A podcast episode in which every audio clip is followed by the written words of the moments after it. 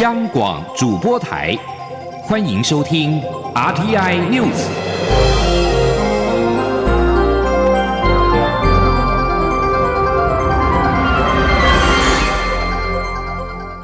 听众朋友您好，欢迎收听这一节央广主播台提供给您的 RTI News，我是张顺祥。台湾的防疫成果获得肯定。新加坡宣布，十八号开始，台湾旅客入境若检验为阴性，即可免隔离。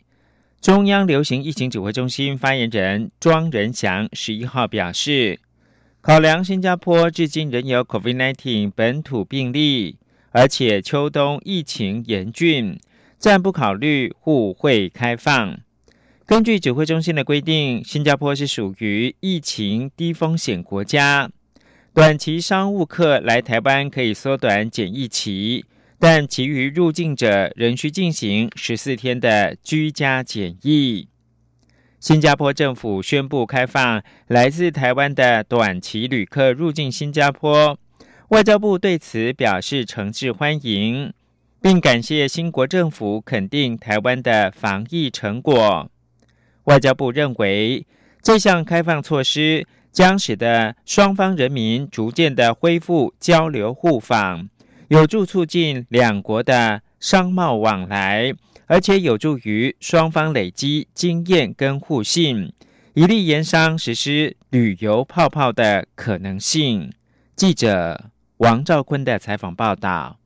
针对新加坡开放台湾短期旅客入境，外交部发言人欧江安表示，新国政府的举措用检测来代替居家隔离。有助双方累积经验及互信，以利研商两国实施旅游泡泡的可能性。他说：“外交部我们会持续的密切关注相关的资讯跟疫情的发展，并且配合中央流行疫情指挥中心的政策，我们会随时进行评估。外交部也提醒前往新加坡的国人要务必遵守新加坡境内的防疫规定。”欧江安指出，台湾与新加坡长久以来在经贸、投资、文化、观光各领域的交流合作密切。今年疫情爆发时的医疗口罩需求急迫，我国优先对新加坡出售口罩原料熔喷布织布，也曾捐赠医疗口罩及 N95 口罩，充分展现抗疫无国界、台新并肩抗疫的合作精神。外交部表示，新加坡的开放措施将于十八号起正式实施，旅客必须在出发前七到三十天内向新国民航局线上申请单次入境航空通行证。以及底薪前十四天内没有前往其他国家旅行的记录，抵达后必须立刻接受核酸检测。若检测结果阴性，就可自由活动，不需居家检疫。中央广播电台记者王兆坤台北采访报道。台北股市十一号走势上冲下洗，高低震荡超过两百七十点，中场收红十二点，收在一万四千两百六十一点。本周来看，指数累积上涨是一百二十九点，周线连六红。由于买卖热络，成交量突破了新台币一点五兆元，创下历史新高。汇市的部分，新台币收二十八点四四零元，创下二十三年半来的新高，正式升破前总台彭淮南的二十八点五的防线。前天记者陈林信宏报道。受资金行情火热，加上年底集团做账行情带动，台北股市本周持续向上垫高。整体来看，上半周受到上市柜营收陆续公布，表现都较市场超乎预期的好，个股表现强劲，也推升大盘连续三天创下历史新高。不过周四之后，受到美国股市呈现回档，台股在本周下半周也呈现较为震荡的走势。分析师李永年说。市场上比较担心的就是万华投信可能会调节持股，所以在这种心理压力之下呢，那今天盘中的时候呢，一度大跌了一百多点啊，啊，可是呢，尾下呃中场过后这个。呃，承接逢低承接的买盘再度进场，所以呢，呃，收盘的时候还是以小红做收。那总结一个礼拜下来呢，那我们这这个礼拜呢，这个台湾股市呢，加权指数呢是收红了一百二十九点，那成交值则增加到了一一兆五千五百五十一亿啊，要创下历史的新高。富兰克林华美高科技基金经理人郭修生认为，由于全球低利率环境，各国政府人才宽松货币政策，在维持低利率环境下，台股由于拥有较佳的股息值利率，大约百分之三点七至百分之四，因此吸引国际资金流入。尽管外资这几天获利了结，但预料外资仍将陆续归队，有利台股大盘指数持续向上整理垫高。汇市部分，新台币对美元汇价，十一号早上一开盘就升破二十八点二元价位，盘中最高点达到二十八点一六一元，最后收二十八点四四零元，创下二十三年半以来新高，正式升破前总裁彭淮南的防线二十八点五元。中央广播电台记者陈林信鸿报道。劳保基金将在二零二六年用罄，政府每年需拨补新台币一千亿元，才足够支撑劳保不破产。国民党立委曾明宗十一号在立法院质询时，关切劳保年金改革进度是否会拖到二零二四年之后才启动呢？对此，行政院长苏贞昌表示，政府每年拨补千亿，确实是很大的负担。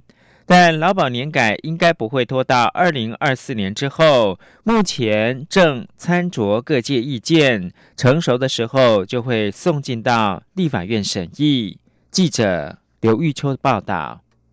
劳动部原定在年底推出劳保年金改革草案，但因未有共识而暂缓。劳动部长许明春日前透露，若劳保年改不启动，劳保基金预计二零二六年用罄，需靠政府拨补来续命。政府从明年开始，每年要拨补新台币八百亿到一千亿元才足够，确保劳保不破产。国民党立委曾明宗十一号在立法院会市政总执行时关切，劳保基金将在二零二六年破产，要靠政府每年拨补千亿续命，政府是否有能力负担？对此，行政院长苏贞昌坦诚，政府有这个决心，政府若没倒，劳保不会倒。政府每年拨补超过千亿，确实是很大的负担。但为了照顾劳工，让劳工退休后有安全的经济生活，政府一定会竭尽全力。曾敏宗追问：劳保改革不能再拖，否则政府民众会付出更大的代价。政府何时会提出劳保年金改革方案？是否会拖过二零二四年新政府上任后？苏贞昌说：如何让制度稳健永续？政府责无旁贷。今年政府拨补两百亿，明年拨补两百二十亿，会多管齐下。相关专案也正在进行，必要成熟时，草案就会送到立院审议。会不会推到？会不会推？或者是拖到二零二四年以后？应该不会。这个制度上，从各方面让它起来，这个也很专业的东西啊。这个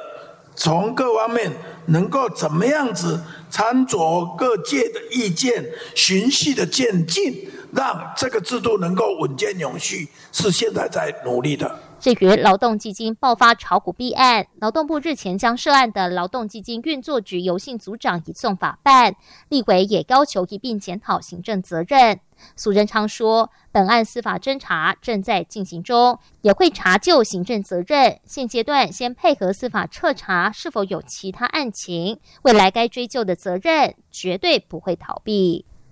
中央广播电台记者刘秋采访报道。台北市明伦社会住宅租金过高，争议持续的延烧。有媒体披露，是柯文哲的妈妈何瑞英建议儿子将争议推给中央。内政部长徐国勇十一号未就此事发表意见，但透露北市府也曾申请过非自偿性的补助，中央的标准就是一般八折，若是六四折。反问：难道他不知道吗？行政院长苏贞昌也重申，政府的社会住宅政策一直按部就班进行。他表示，蔡总统宣誓的决心，就是要帮年轻人和有孩子的爸爸妈妈减轻负担。因此，计划包括了新建十二万户，包租代管八万户，希望房价能够合理。苏贞昌说，社会住宅新建的步骤，中央会一起尽力。政府寄出一连串打炒房的措施，尤其行政院推动实价登录二点零，受到各界瞩目。房仲业者指出，将房屋的资讯充分的揭露，有助于消费者掌握实际的行情，进而正确出价。而目前政府动作不断，确实可以贺阻投资客入市，抑制房价不要涨得那么快。不过，因为对自助买气影响不大，加上今年前三季房市热络，今年交易量应该不会受到太大影响，可以维持先前所估的三十三到三十四万栋。记者谢嘉欣报道。继中央银行突袭祭出房市信用管制措施打炒房，希望房价软着陆之后，行政院也宣布推动实价登录二点零，将修法增订，包括不动产交易需揭露至完整门牌或地号，预售屋全面纳管并及时申报，加重处罚等条款，来避免不动产价格不当哄抬。台湾房屋集团趋势中心执行长张旭兰表示，目前预售屋销售，不论是建商或代销，都是等到建案完工交屋后，整批登录揭露，但往往距离签约已有两年的时间差，无法反映实际行情。未来实价登录二点零上路，需在契约成立三十天内申报登录，可消除资讯落差及时差，让消费者正确出价。张旭兰提到，政府打炒房措施一波接一波推出，但并不影响自住刚性需求，且随着政策影响市场气氛，让投资客暂时收手，也有助于房价回稳，不会涨得那么快。至于今年房市交易量，则因不会受到太大的影响，仍可维持先前所预估的三十三万到三十四万栋。他说：“因为今年其实前三季的整体交易量哦，确实是蛮旺盛的，所以第四季即使趋缓了，它整体的一个需求性还在的情况之下，都不至于整体数字太难看。那当然，如果因为比较受影响的，应该是预售屋的交易啦。在整体的比例来说，虽然有影响，但是应该还算有限。”景文科技大学财务金融系副教授张定轩则说：“此次预售屋实价登录，除了可让价格透明化以外，也将将打破业者常喊的倒数几户、热销九成等饥饿行销手法，有利首购族与自助客。他还说，消费者仍在观望，加上少子化效应尚未显现，短期内房价还是会维持中性偏多的走势。中央广播电台记者谢嘉欣采访报道。新闻媒体和中国外交部十一号表示，中国当局以涉嫌危害国家安全为理由。拘留一名在北京为彭博工作的中国公民范若依，七号与彭博一名编辑联络之后不久，被见到由便衣的公安将他从公寓带走。中国外交部回应路透社询问时表示，中国公民范女士依据有关中国法律，涉嫌从事犯罪活动，危害国家安全，已经遭到北京国安局的拘留。中国外交部指出。此案已经进入调查，范女士的合法权益完全受到保护，并且已经通知她的家属。北京国安局目前没有能够立即联系上对此置评。总部位在纽约的彭博发言人以电邮回复路透社询问：“我们十分的关切他的状况，已经主动与中国当局谈话进行了解，我们正持续尽其可能援助他。”并寻求更多资讯。根据领英公司档案资料，范若依在二零一七年开始服务于彭博。此前，他曾受雇于路透社、半岛电视台和哥伦比亚广播公司的新闻网。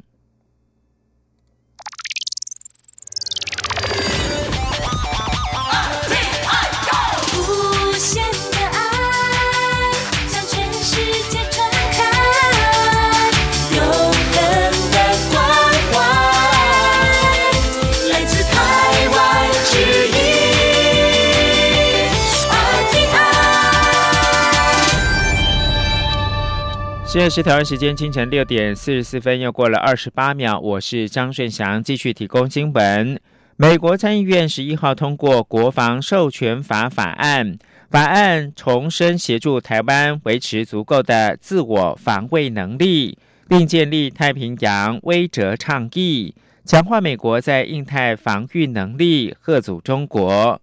不过，法案可能遭到美国总统川普的否决。美国联邦参议院的院会十一号上午先通过表决，同意限制法案辩论以利表决之后，在中午过后以八十四票赞成、十三票反对通过了二零二一年参众两院共事版的国防授权法案。除了支持台湾之外，国防授权法案当中也确定要建立太平洋威慑倡议旗舰新计划，以强化美国在印太地区的防御态势能力和结盟，并提供增加攻击前舰的资金。对于川普可能行使否决权，众院的军事委员会议员已经表明，不排除加开院会推翻总统的否决。根据美国的宪法，若总统行使否决权退回法案，参众两院重新表决，并均以三分之二绝对多数通过法案，就得以推翻总统的否决权。内政部原本规划明年七月要启动换发数位身份证。并在明年的一月开始，先在新竹市办理小规模试行，但是引发的资安疑虑不断。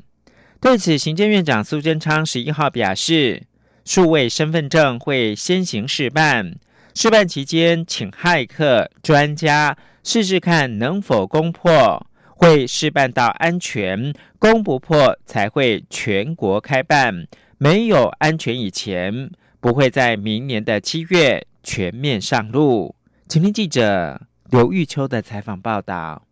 内政部将换发数位身份识别证，引发治安与隐私争议。内政部原本宣布，明年一月起，先在澎湖、新竹市以及新北市板桥、中和等地试办，但后来又缩小试办区，现在新竹市办理小规模试行，并由民众自愿申请换证。民进党立委王美惠十一号在立法院市政总质询时，质疑数位身份证换发政策多变，根本扰民，要求政策不要急着上路。国民党立委林文瑞也关切数位身份证换发的自安疑虑与政策。上路时程。对此，行政院长苏贞昌答询时表示，全世界一百多个国家都用数位身份证，台湾作为科技大国，也应走向数位时代，但对资安不敢大意。苏贞昌强调，政策会先试办，并邀请专家、骇客试试看能否攻破资安，试办到安全才会全国上路，不会赶着七月全国换发试办。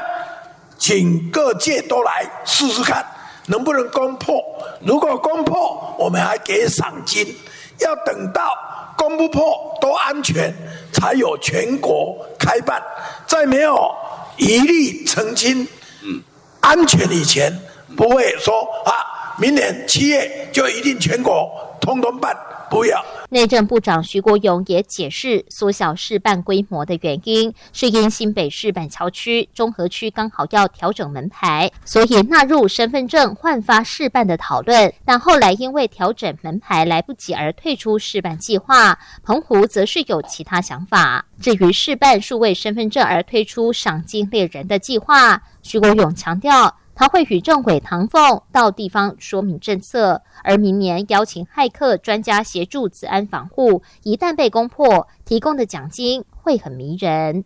中广电台记者刘秋采访报道。政府力推地方创生林下经济，农委会林务局十一号发表与屏东科技大学、屏东县牡丹乡合作打造的社区型椴木香菇菌种中心，为全国首座。不但重振了牡丹乡椴木香菇的产业，让当地得以自主培育适合在地的菌种之外，也吸引青年返乡，形成正向循环。谢嘉欣报道。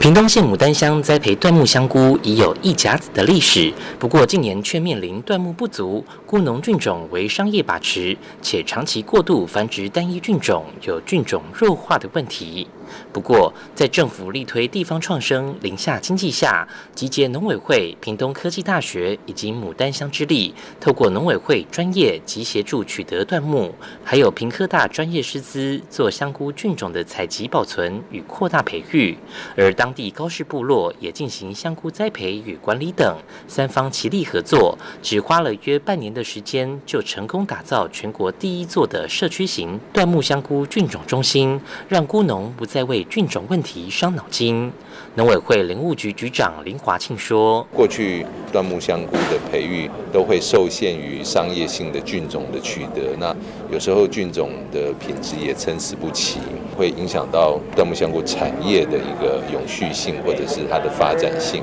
那平哥大特别借用这样的这个学术的资源，协助最适合在地风土环境气候的这个菌种，能够在在地在地可以选育出来，部落呢也可以有一个自主培育这个菌种的能力，甚至可以协助其他周边有新发展的。林务局表示，椴木香菇生产不用担心污染，又是生态栽培，在重视食安的今天，非常受到消费者欢迎，在台湾有相当大的市场潜力。而此次除了解决菇农的难题外，也透过林下经济的发展模式，成功吸引当地青年回流。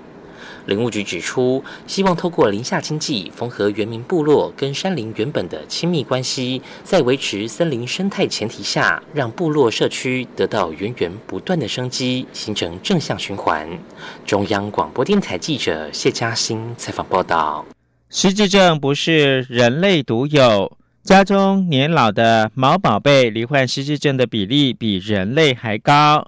你能够想象原本乖巧的毛孩，有一天突然乱咬你，随地大小便，性情大变吗？新北市动保处首创全国宠物长照政策，比较人类提供完善的长照服务，让年长的毛宝贝在人生最后一段路能够走得舒服，饲主也能够获得喘息的机会。央广记者刘品熙专题报道。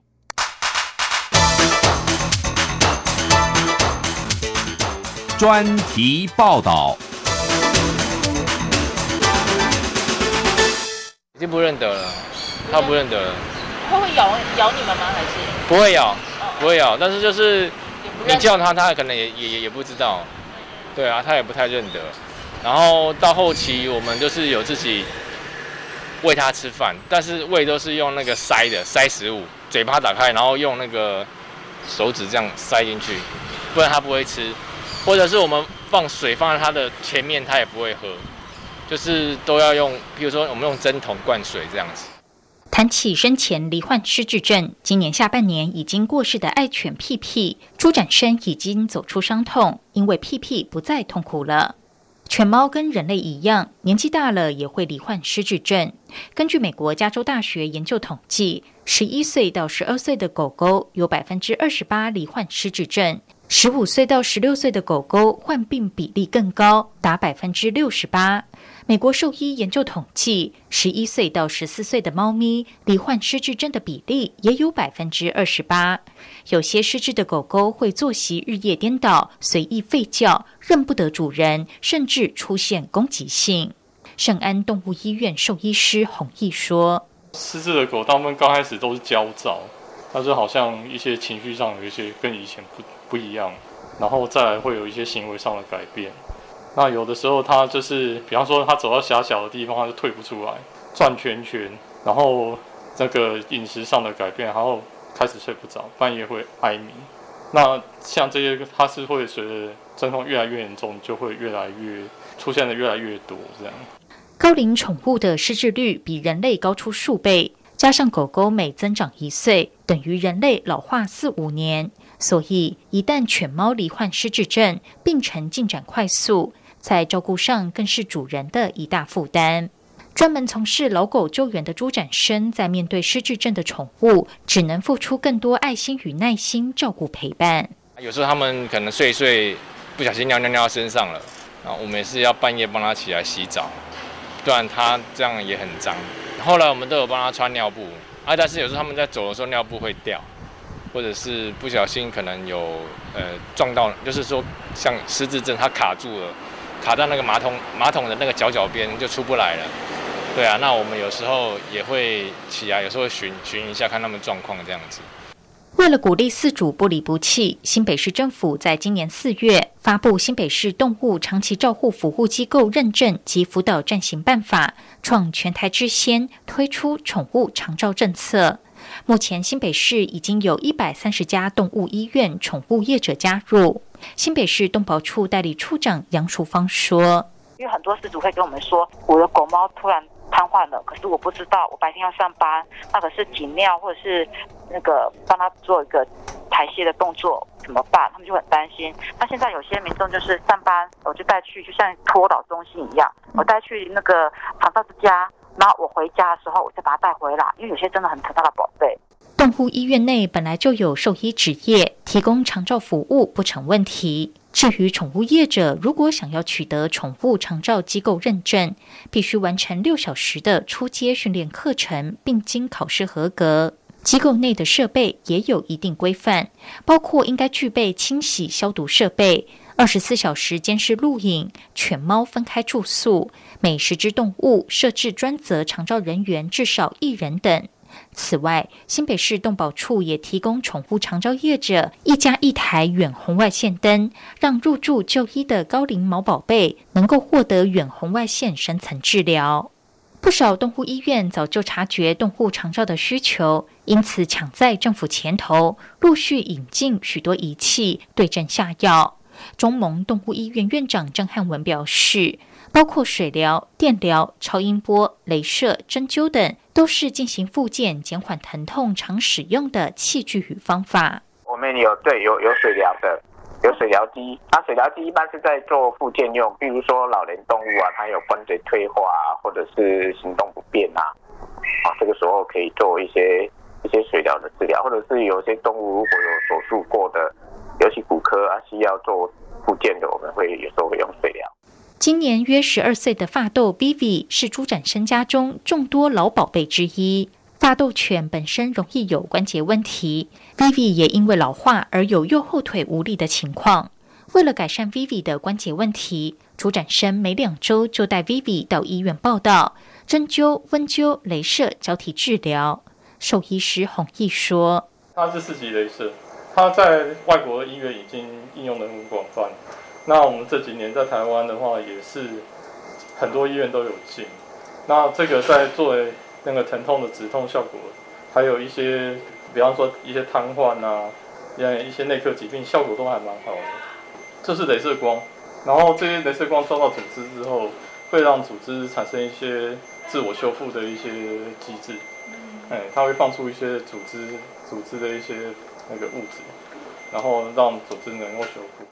在新北市的宠物长照政策上路后，台北市也跟进。新北市动保处代理处长杨淑芳表示，目前新北市动物长期照护服务机构认证及辅导暂行办法仍在辅导阶段。一旦未来纳入动物保护自治条例后，长照机构的相关配备人力就必须符合相关规定。届时施行一两年后，就会改为正式的办法，而非只是暂行办法。虽然目前宠物长照发展仍未真成熟，但兽医师们都认为这绝对是未来的趋势。如果饲主白天上班无法照顾，宠物长照机构可以作为日间托顾中心，甚至当失智的狗狗已经严重日夜颠倒，影响主人作息时，这些宠物长照机构也能提供二十四小时照顾服务，给饲主喘息的时间。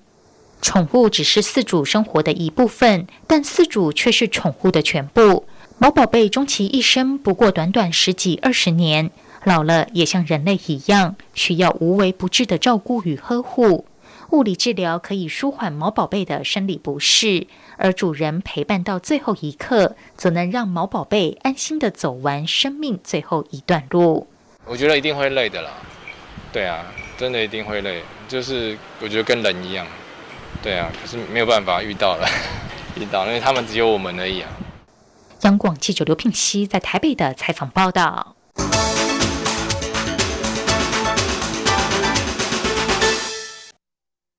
以上新闻由张顺祥编辑播报。无限的爱向全世界传开。的光